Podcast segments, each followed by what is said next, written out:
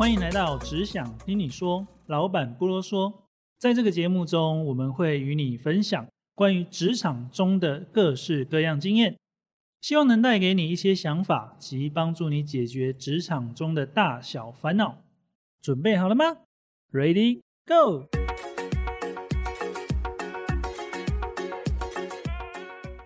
嗨，大家好，我是今天的主持人伟安。那今天这一集呢，我们邀请到一位职人，然后跟他做一些访谈。那这个职业呢是很特别，叫做英语培训师。那我们欢迎路易斯。嗨，大家好，我是路易斯，很开心来这边跟大家一起聊天。嗨，路易斯啊，他跟我是讲师班的学长学弟的关系哦。那因为啊，我自己本身的英语是非常差的。好，所以 遇到那种英文很好的人，我都会非常好奇，为什么他们有办法这么厉害？那我这边呢，也就很好奇，就是说英语培训师啊，到底是一个什么样的职业？主要都在做些什么事情？好，对，其实蛮常被问到这个问题的。那主要就是两个对象啦，一个就是企业。的内部训练课程嘛，哦，那另外一方面就是会有一些职场的比较专业的人士，我的学生有包括像医生啊，然后摄影师，嗯，对，有些摄影师可能需要出国，那他们也就需要学习怎么样用英文去表达他们的概念。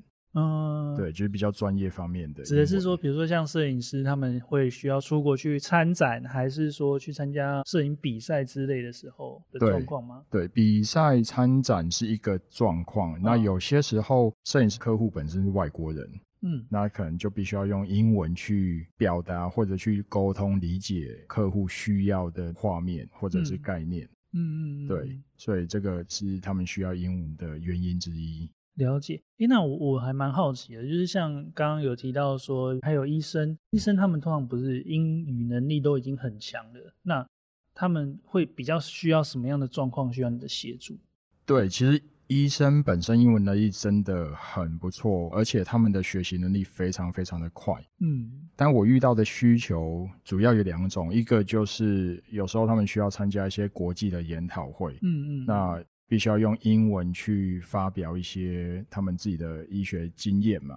嗯，那那个部分他们还是会希望说可以有一些比较专业的训练，让他们的英文简报的过程是比较流畅的。那另外他们会希望可以学习怎么聊天。嗯，因为其实聊天对，因为其实，在简报的过程当中讲专业，他们其实都没问题。嗯，对。那我跟他们练习专业的部分，其实很多时候是练习他们的发音、咬字。但是另外一方面，他们在简报过后会有一些宴会啊、party，那医生他们就会怕不知道怎么闲聊。嗯，因为有文化上的差异，然后不聊不不太确定说对方可以聊什么，不能聊什么。那所以我们上课的内容有时候也会。聊到说好怎么样去跟对方聊天，聊高尔夫球，或者是聊红酒，或者聊电影这一方面。哇，那你不就要懂非常多 不同的国家、不同地区他们可能的一些风俗民情，或是什么东西适合聊，什么东西不适合聊？是，就是我自己其实也是要不断的去学习，有时候是原本不懂，但是当学生提出需求的时候，我们可能比较知道怎么更快的找到那些答案。哦，对，那就交付给学生，让他可以去运用那些知识，这样子。了解，所以说可能大部分都是已经出社会一阵子，那。可能他们在一些场合真的需要运用到英文，然后甚至需要跟人家聊天，但是他们可能还需要多做一些精进的时候，就会找英语培训师来协助这样子。对，那另外一方面，我们会称为培训师，或者我自己有时候常会把自己定位成像教练嘛。嗯，其实有一个很大的关键是我们需要有效率的，让学员有明显的进步，还有行为上的一些改变嘛，能力上的改变。对，所以医生或者很多专业人士其实时间很忙，对，对他们很忙，那所以都必须要在有限的时间之内帮助他们有明显的进步。嗯，了解。那刚刚也有提到，就是会到企业内部，所以会有一些企业他们是要花钱，然后请像英语教练或者英语培训师这样的角色来协助他们员工的英语进步吗？还是有特定的对象？然后通常会是什么样的状况？这嗯，我就真的很好奇，因为从来我我自己待过的公司没有过这样子的课程或是培训。对我必须要先讲，就是那些愿意准备这些课程资源的。企业是真的很为员工着想，对。那我我遇过的企业有科技公司，是。那其实科技公司我们有越来越多的外籍同事嘛，啊，所以企业其实会希望，比如说产线的组长，他们有能力用英文跟外籍同事去解释整个产线的流程，哪些部分是特别重要的，哪些品质的细节要照顾到。还有哪些部分是可能特别危险的？因为它可能是在加热的过程当中要避免去受伤。嗯，对，这些就是企业会希望现场人员可以用英文跟那个外籍同事沟通的。好，那那这个就是科技公司他们目前的需求之一。哎，那这样子你不就还要知道说他们东西应该怎么讲？是是，对，那个也就是我头发很快变白的原因啊。对，因为说实话，在接触这些客户之前，我对这一方面真的都不了解。嗯，那也其实很感谢客户愿意信任啊。他们其实为了要好好的把训练做好，他们其实甚至让我进到现场去参观一下，去了解一下他们实际产线的运作。那我甚至也有机会跟现场的外籍同事有互动，就是大家了解一下，说他们在工作上跟本地的同事沟通的时候，有遇到哪些不是好沟通的地方，嗯，那让我比较好准备他们的课程内容，这样子。了解。那你这样应该也是每家公司都要签一个保密协定之类的吧？没错，我其实就是 诶，上个礼拜去了某家企业，也就才刚签的保密协定，而且那个都特别强调是终身的保密协定。哇，终身哦！是，嗯，因为我遇过的大概都是可能五年啊、十年左右，因为不管是知识还是科技，它可能还是会落后啦，或是淘汰啊。是。所以我上礼拜去拜访的那家企业，我就很想讲出来，但真的不行。对，就是 没关系，没关系，我我理解，我理解。对，还是保护好自己的安全。是的，没错，没 错。好，那我这边也很好奇哦，因为我们之前在跟同事聊说英语培训师这个行业的时候，嗯，然后我们就很好奇说，那跟一般补习班啊，或是成人美语的。老师有没有什么样的不同？好，老实说，我最早也就是从成人美语教学开始的。那教成人美语之前，我其实有业界的一些经验。我其实曾经在贸易公司工作过，那也在船务公司工作过。那甚至我担任过知名家具连锁店的销售，对啊，所以可能除了语言之外，我可能稍微了解一些业界的实际需求啊。对，那也就是后来有机会到企业去进行训练，其实也就是我的学生可能在企业里面的主管，那他们后来上了我的课，那发现说其实我可以。更克制化他们的企业内部的需求，所以就开始这样子慢慢的走入企业里面，帮他们做训练。哦，了解。对，诶，那我这样的理解不晓得是不是对的哦。嗯，就我的猜测啦，可能比如说像一般的，不管是成人美语或者是补习班的英语老师，他可能在还是学生时代的时候。就开始在做呃英文的或是语文的补教，然后他其实没有其他的产业的经验，嗯，所以相对的，如果要去做一些刻字化是比较困难的，嗯。然后另外就是好像不管是补习班然后或者是成人美语，嗯，他们都有一些固定的教材，所以反而要他们跳脱那个固定教材的话比较困难。是是，那个其实也就是我自己曾经面临过的一个挑战，就是从成人美语补习班，然后转到企业内训的时候，我曾经有一段时间是比较困惑的，因为就像刚刚伟安有提到的，在补习班很多课程规划教材都是帮老师准备好的，对。那当我们要进入到企业去做训练的时候，我们是必须要真的克制化。所以就是等于是从课程规划，然后到挑教材这些都要全部自己去思考过一遍。嗯，对。不过这个过程挑战很大，成长也很快啊。嗯嗯嗯，对，了解。嗯。哎，那你这样子算转行吗？还是不算？有点像伪转行。那其实像在这样的过程当中，可能会有一些挑战嘛。就刚刚，比如说像刚刚提到在教材上面的一些适应，那有没有哪一些是你觉得这样子的过程当中比较辛苦的地方？有一个我印象比较深刻的啦，就是刚刚有提到，像我有一个客户是医院嘛，嗯，那他们专精于脊椎内视镜手术，那那个听起来就很难，听起来就很难。那那个时候我接收到，就是院长希望我帮他们做到的，就是让手术房的工作人员能够用英文去解说这些手术要注意哪些细节。嗯，那所以。这个就是我我觉得印象比较深刻的地方，几乎是跨行，但我要真的好好去理解那些英文、那些手术过程的英文内容，嗯，那再把它转换成好懂的英文内容，交给手术房的工作人员。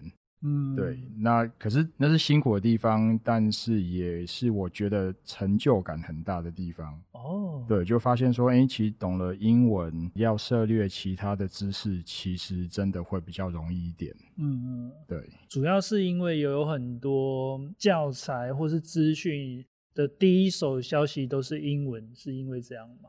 是对我，所以我觉得现在这个时代，在网络时代当英文讲师或英语培训师，其实是幸福的，因为我很难想象，如果没有网络的话，我可能没有能力找到这样子的第一手资讯。嗯嗯，对。那此时此刻，我们其实有很多资源，其实就是只需要找对关键字，找对方向，那有耐心就可以好好的去学习拆解那些资讯。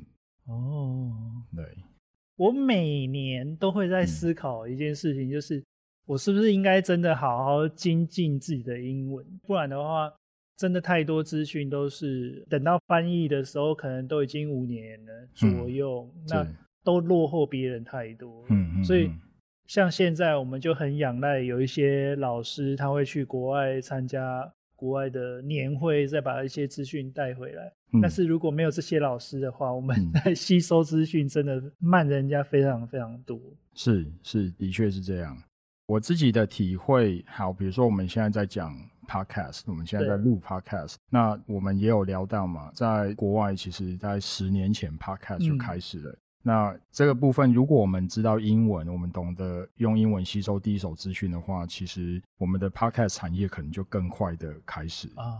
对，有道理。而且像现在的话，其实有很多国外的 podcast 的平台，嗯，它其实是有一些分润机制等等的，是。但是因为太多人不知道怎么使用，嗯，所以只能选择国内的平台。但是国内的因为还没有发展起来，所以它的一些分润机制其实还还没开始。是。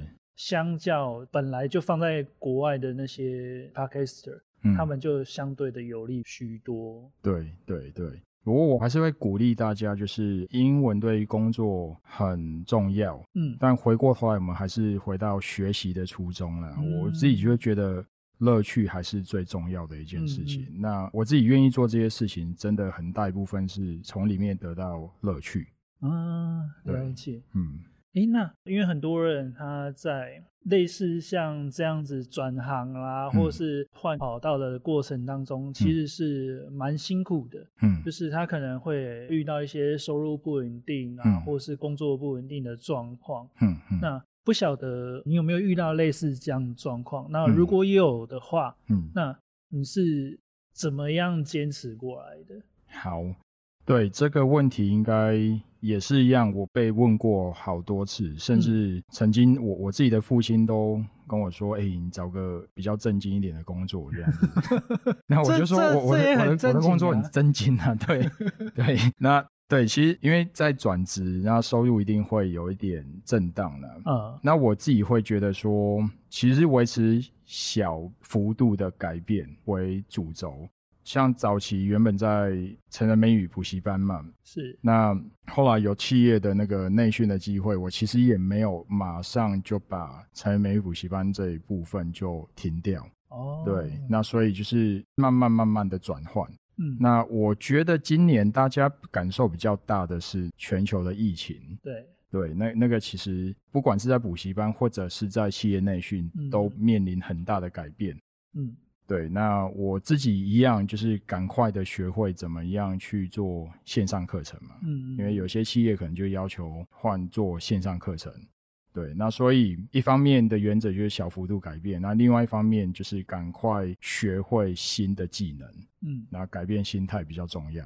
嗯，对，理解。好。哎，那我这边确认一下，有没有一些可能是大家对于英语培训师或英语教练这样子的一些迷失或是误解？比如说，会不会有人觉得说这样的角色其实就跟家教一样？会，某种程度上看起来很像，嗯，但是其实那个内容是差很多的，相差很大。包括我们必须要很明确的设定目标。对，那很多家教其实可能只是第一个是为了兴趣在学英文嘛，嗯，哦，那或者是为了考试在学英文，但是我我们其实是为了要解决职场上遇到的问题去学英文，往这一个方向其实会跟很多一般家教会是很不一样的。嗯，那另外一方面，当然有些人就会想说，那找外籍老师不是比较他的英文比较标准啊？那我可以学的比较多啊？那是也不是，因为不管是哪一个国籍，其实每个人对于不同专业的涉略，其实有不同程度的。那像到目前为止，我。就会比较有自信的。我对于科技业的需求是比较理解的。嗯，对。那其实不是每个人都可以很快的对于某个行业的需求那么快理解。那所以英语培训师其实是有一个专精的专业在那边。了解。对。好哦。哎，那我想问一下哦，就是如果有人想要抢你的饭碗，就是如果有一些英文不错的朋友啦，然后他也想要尝试像你这样子的工作的话，会有什么样的建议给他们吗？其实没有谁抢谁的饭碗，而且我反而会觉得，如果有更多的英文不错的人投入到这个行业，其实对我们台湾的整体产业是一个很大的帮助。哦，一方面，我们其实台湾的很多很厉害的专业人士，嗯。那他们真的就差了那个英文能力，就可以站上国际舞台。嗯，对。那所以，我我其实会很鼓励更多的英语系的学生啊，或者是已经在补教育的英文老师，我们可以来协助台湾更多的专业人士，帮他们走上国际舞台。所以，有一些建议的话，我会建议的是多涉略一些产业的相关知识，例如。我因为要协助医院，或者因为要协助一些科技公司，所以我主动的去找一些那一方面的相关知识来学习。嗯，那我觉得，如果现在收听这个节目的各位，如果你对自己的英文能力够有自信的话，你也可以选定一个你自己有兴趣的领域，行销也好，科技也好，甚至是 podcast 也好，那你可以去搜寻英文的相关知识，那其实慢慢的就可以进入到这个领域。协助不同行业的专业人士加强他们的英文能力。嗯，了解。对，好哦。哎，那我想说，最后问一下哦，现在听众啊，有一些人他们想要加强自己的英语能力，要怎么样找到你呢？